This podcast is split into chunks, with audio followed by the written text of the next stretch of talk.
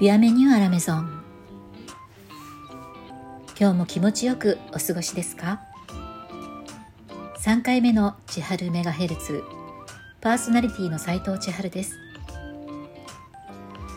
前回2回目のオンエアの時にご説明しようと思っていたのにすっかり忘れてしまっていたのが番組冒頭に私が発している言葉。ビアメニューアラメゾンは日本語に直訳すると「おかえりなさい」というような意味になるフランス語です。最初は「ビアメニュー」だけのつもりでした。これは「ようこそ」とか「ようこそいらっしゃいました」というようなシーンに使う言葉。でもいろいろ考えているうちに2回目の収録直前になってどうしてもオンエアでサロンドテルーム786にえー、再来してくださったという前提で聞いてくださる方に「お帰りなさい」と言いたくなったんですね調べてみたらもともと言おうと思っていたビアメニューにアラメゾンをつけるだけ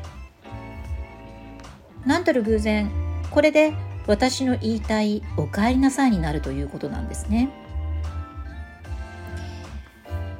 なので毎回、えー、この言葉をこれからも言っていこうかなと思っています。サロンドテルーム786より今日も元気に千春メガヘルツをお届けします。ぜひ最後までお付き合いください。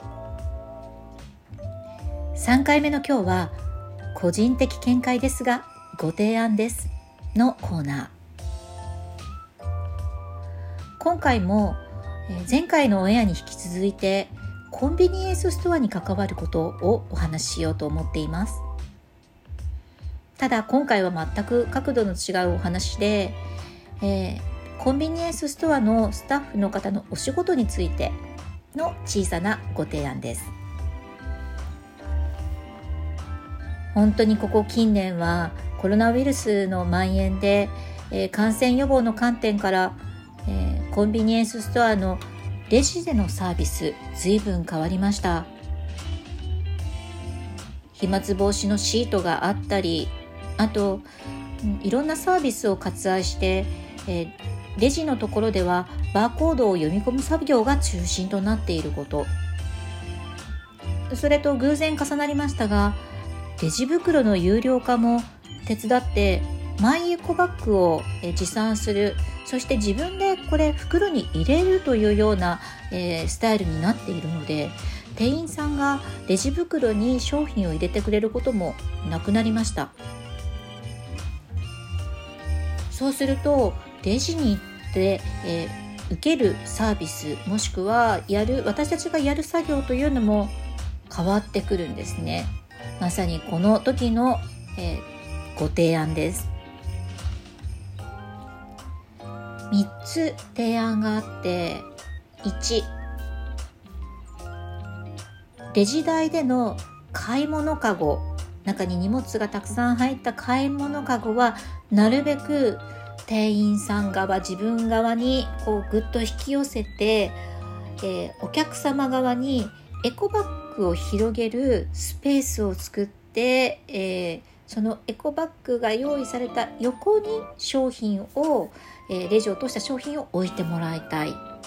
これが1番目。2番目。硬いもの重たいもの。それから大きな箱のものとかがあった場合はこれ先にレジを通してもらいたいかなということです。3番目。お菓子とか軽いもの。壊れやすい商品の上に重たいものじゃなかったとしても他の商品を重ねるような、えー、台での処理の仕方をしない。ということです。少しずつ、えー、解説をさせていただくと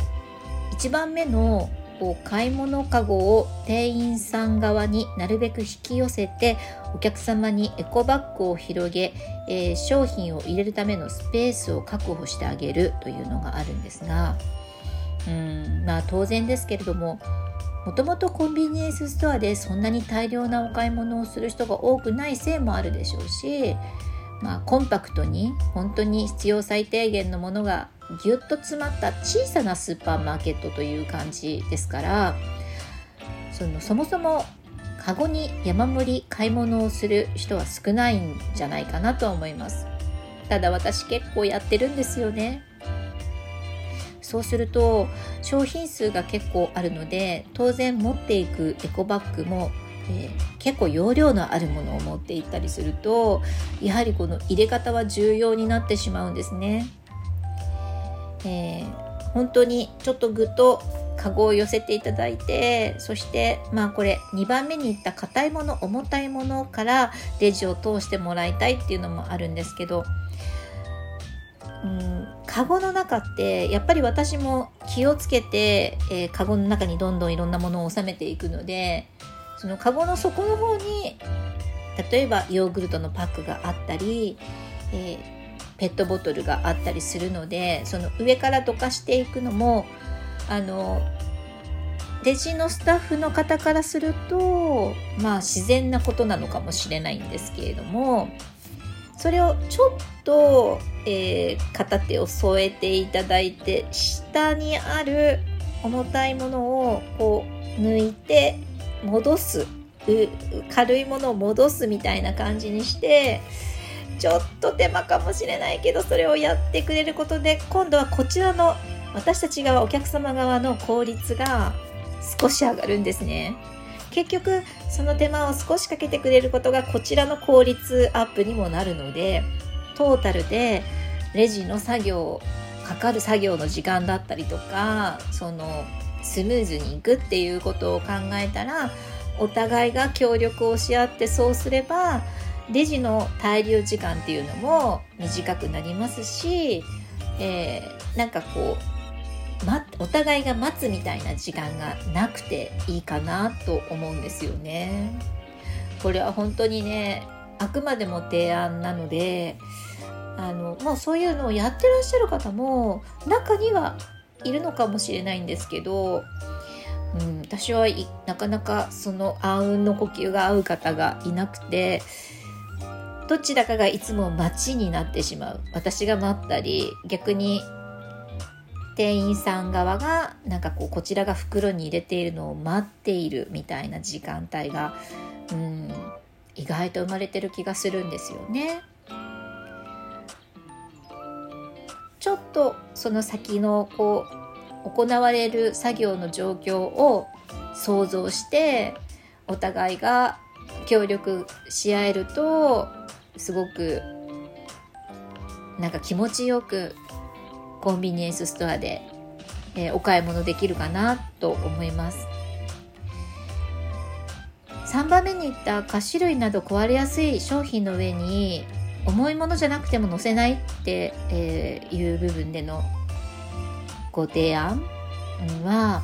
うんまあ今はね、えー、外国人の方が日本にねいらっしゃることがとても少ないね、お互いの国を行き来することが少ないので外国人観光客の方は本当にほとんどいらっしゃらないですけれども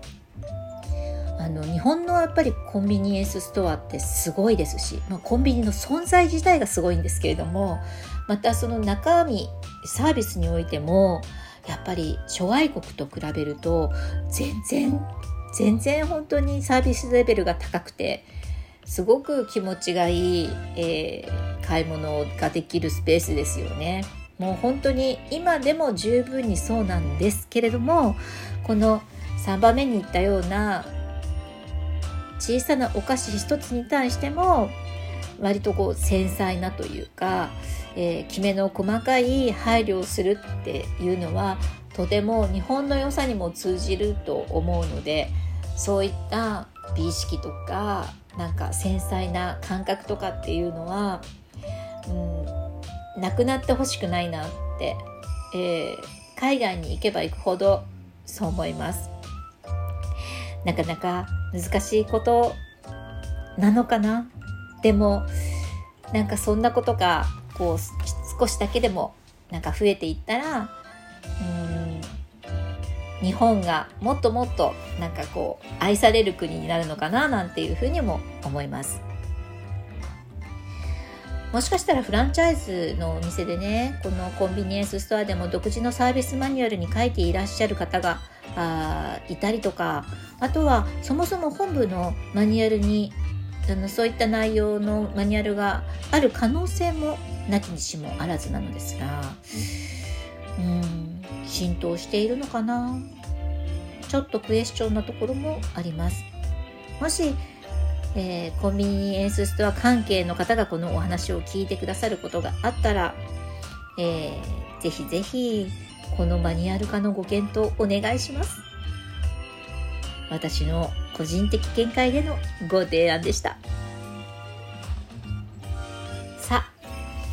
今日はここまで。最後まで聞いてくださってありがとうございます。千春メガヘルツの番組フォロー、お気に入り登録よろしくお願いいたします。また、ご質問メールもお待ちしています。では、次回のオンエアでお会いするまで、どうぞ皆様、毎日楽しく、美味しくボナベティ。斉藤千春でした。